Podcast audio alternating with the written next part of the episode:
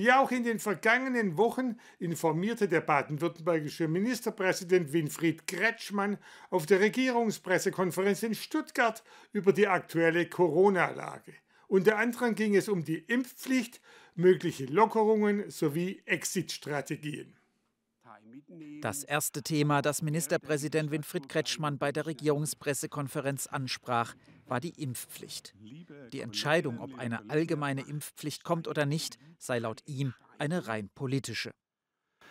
Die Virologen und Epidemiologen können uns sagen, wie hoch die Impfquote ist, die wir benötigen. Ja? Aber ob wir daraus eine Impfpflicht machen oder nicht, ist eine rein politische Entscheidung.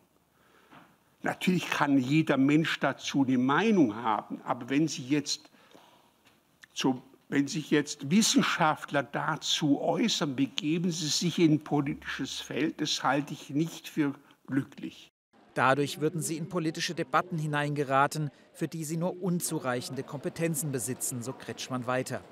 Auch das Thema Lockerungen kam zur Sprache. Auf die Frage, was er empfehlen würde, damit es in Deutschland ähnliche Lockerungen wie in Dänemark gibt, antwortete er, ich würde den Deutschen empfehlen, sich an die Gesetze zu halten. Das war eine republikanische Pflicht. Wir haben jetzt eine neue Verordnung. Äh, die Ministerpräsidentenkonferenz wird Mitte Februar tagen. Bis dahin beobachten wir alles ganz genau und nicht vor allem eben, wie sich die Pandemie in den Krankenhäusern entwickelt.